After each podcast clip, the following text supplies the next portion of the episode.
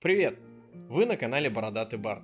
Сегодня мы немножечко отвлечемся от войнушек и посмотрим на то, как сложилась судьба американских добровольцев, воевавших в составе интербригад в Испании. Недавно я закончил читать книжицу писателя и журналиста по имени Альва Бесси под названием «Антиамериканцы».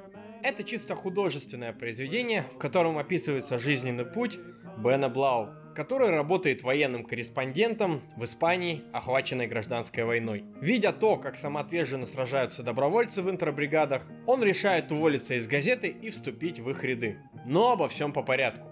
Скажу сразу, мы не будем опираться на художественную книгу как на основной источник, а всего лишь возьмем ее за ориентир в нашем повествовании. Итак, 1938 год. В Испании бушует гражданская война. Журналист Бен Блау находится на территории, занятой республиканцами, и работает военным корреспондентом. Там он знакомится с добровольцами из батальона имени Авраама Линкольна. Это подразделение американских добровольцев, которое существовало в действительности. Его основой были члены Коммунистической партии США и других левых организаций. Видя, с какой самоотверженностью добровольцы сражаются с мятежниками, герой увольняется из газеты и вступает в ряды интербригад. Стоит отметить, что этот отрезок автор позаимствовал из своей личной биографии. Альва сам был журналистом в Испании и точно так же вступил в интербригаду, уволившись из газеты. Стоит отметить, что это был не единичный случай среди журналистов. Но сражался герой там недолго, так как в том же 1938 году интербригады были распущены.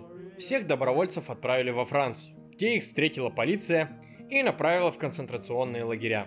В реальности одним из таких лагерей был концлагерь Гюрс, где содержались беженцы и добровольцы из Испании. В период Второй мировой войны там же содержались евреи. Добровольцы же содержались в этих лагерях до того момента, пока не будет найдено способа доставить их домой. После их прибытия в США начинается самое интересное.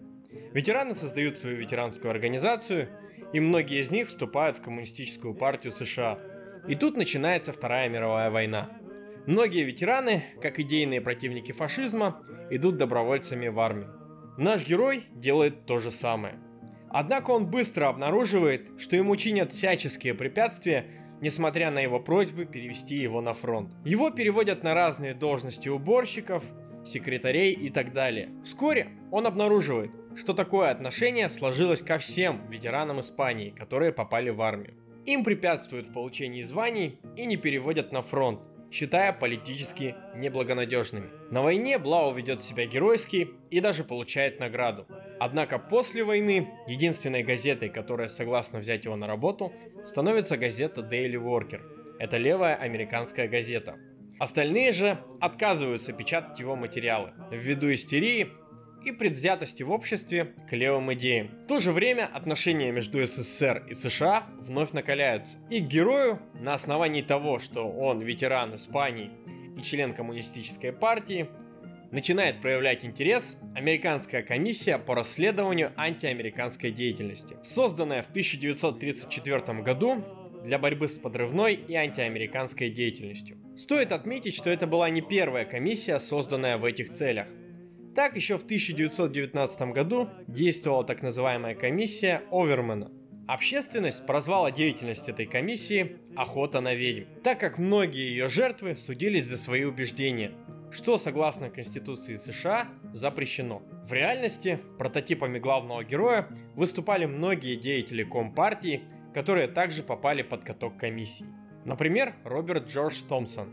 Так же, как и герой книги «Коммунист», ветеран Испании и герой Второй мировой войны. Оказался на скамье подсудимых и был осужден на 5 лет тюремного заключения. В тюрьме героя бьет бейсбольной битой по голове сумасшедший. Однако врачи спасают его жизнь металлическими пластинами в черепе. В этой части биографии Блау и Томпсона также сходятся.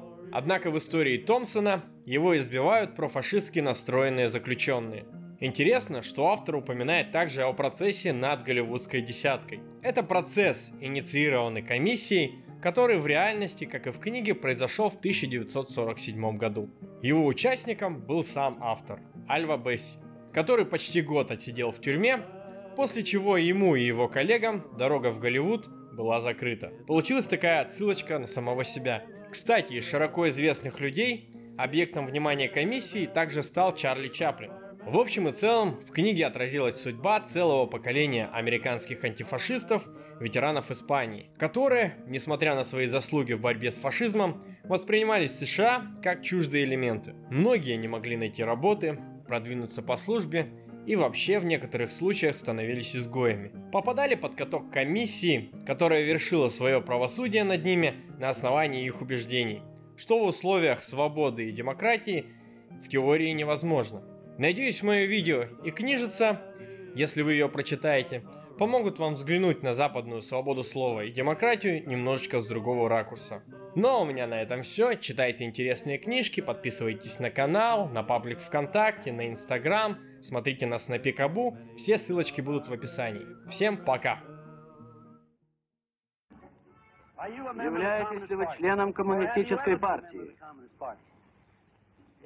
Были ли к сожалению, тот факт, что мне приходится разъяснять данному комитету основные принципы американизма? не отвечаете на вопрос. На эти вопросы я могу ответить лишь так, как на моем месте ответил бы любой американский гражданин на вопросы, посягающие на его неотъемлемые права. Вы отрицаете, вы отказываетесь? Я уже сказал вам, что я изложу свои позиции, свои взгляды, свою принадлежность к организациям американскому общественному мнению, которому это ясно из моих работ. Уходите Я выступал в поддержку идеи американизма. Уходите отсюда. И я буду бороться за правах, идти. которые вы пытаетесь уничтожить. Уберите его. Являетесь ли вы или были ли вы когда-нибудь членом коммунистической что я партии? имею право быть ознакомленным с любыми доказательствами, подтверждающими данный вопрос. Я хотел бы видеть, чем вы располагаете. Вы видите его? Невозможно. Просьба свидетеля не обоснована. Это типичное проявление правосудия по Это американски. типично коммунистическая тактика. Я считаю, что вы не имеете права задавать этот вопрос кому бы то ни было. Ясно, ясно. Вы ведете ту же самую линию, что и другие свидетели, и которые явно Я не линии следую коммунистов. ничьей линии. У меня своя голова на плечах, и я использую ее по назначению. Залезайте на дерево. Свободны. Благодарю.